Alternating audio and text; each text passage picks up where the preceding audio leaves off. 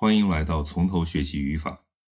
今天我们要学习的内容是代词及其先形象的性的一致。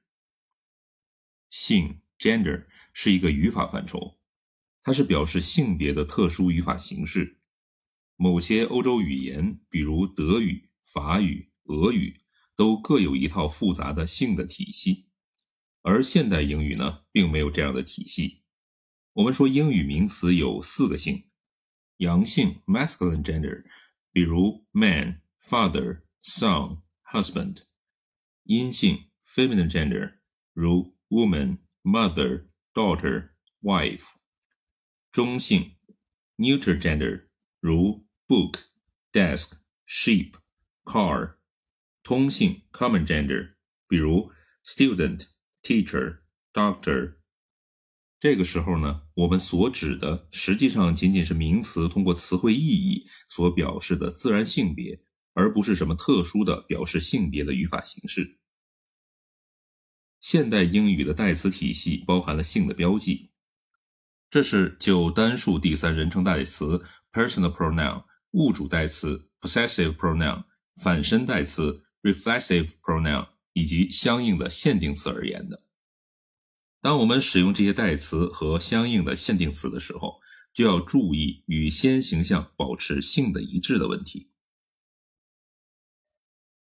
一、先形象为阳性或者阴性名词时，代词的选择。当先形象为阳性或阴性名词的时候，代词以及相应的限定词分别用阳性或者阴性。我们举例来说明一下。The boy is the brightest in the class. All the teachers like him. Mother is not quite herself today. She may have caught a cold. 对于我们中国学生来说呀，要注意区别英文人名的性别。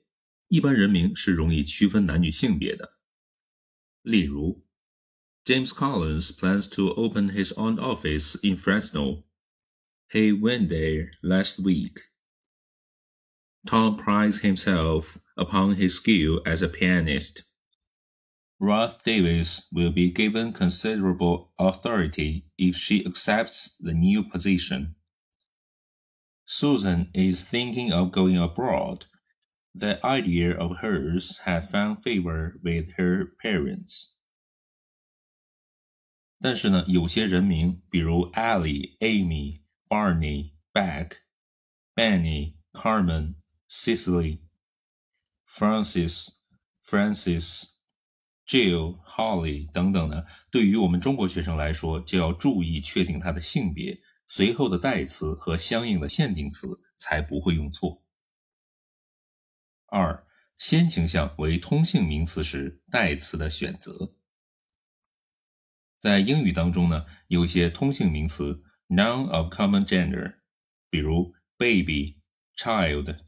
infant, doctor, patient, lawyer, engineer, teacher, students, scholar, speaker, secretary, scientist, customer, parent, person 等等，它既可以是男性，也可以是女性。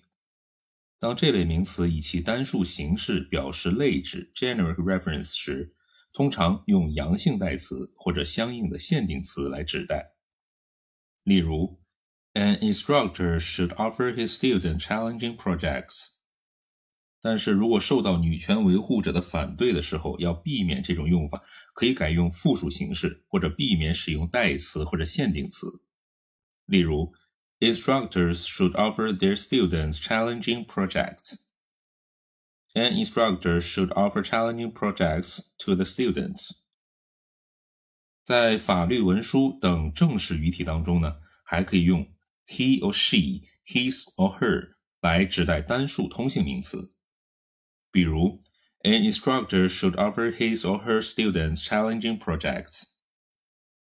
但是呀，除了法律文书之外呢，he or she、his or her 不宜在句中多次出现，在语篇中呢也不宜多次重复，否则呢就违反了简练的原则。为了避免使用 he or she、his or her，也可以改用复数代词或者避免使用代词。例如，Parents of a teenage child often wonder what he or she went wrong。 Parents of teenage children often wonder where they went wrong. When a customer calls, ask him or her to leave his or her phone number. When a customer calls, be sure to ask for a phone number. 当先行项为 baby、child、infant 等通性名词，而说话人，比如医生、护士，是不知道他的性别或者不必过问他的性别的时候，可以用中性代词 it。但是如果说话人知道他的性别，则必然要根据孩子的性别来选用代词。比如，There is a baby in the pram. Why is crying? Baby is crying in the pram. She must be hungry. 当通性名词表示特指含义的时候，随后的代词以及相应的限定词必须根据上下文所表示的具体性别选用适当的形式。例如，In her lifetime, Catherine worked day and night without thinking of her personal comfort. The doctor will forever live in the heart of her patients. A student at Barnard College has to do her own work. 在这儿呢，Barnard College 是一所女子大学。三，先形象为中性名词时，代词的选择。当先形象为单数中性名词，也就是表示无生命物的名词的时候，代词以及相应的限定词通常用中性，it、its、itself。比如，That book has lost its cover. I will put a new one on it tomorrow. Have you received my letter? It was posted a month ago. This machine works by itself. 但是呢，如果说话人带感情色彩，也可以用阴性或者阳性代词来指代中性物。比如船员就经常用 she 来称呼船。 The sailor saw sheep in the distance. She was sailing towards the rocky island. 又比如呢，人们常称呼自己所喜爱的汽车为 she or her。How's your new car? Terrific. She's going like a bomb. 汽车的女主人也可能称呼汽车为 he or him。The car needs some petrol. Let's fill him up at the next filling station. 如果先形象为动物名称，通常呢是用中性代词来指代。但是如果说话人带有感情色彩或者把动物拟人化，也是可以用阳性或者阴性代词的。比如，The sun is shining in all his splendid beauty. Love begins playing his old tricks every spring. History has reversed her verdict. 当先形象为国家名称的时候，如果仅仅视为地理名词，代词或者相应的限定词用中性的；但是视为政治实体或者说话人带感情色彩，代词或者相应的限定词用阴性。例如，China is in East Asia. It is one of the largest countries in the world.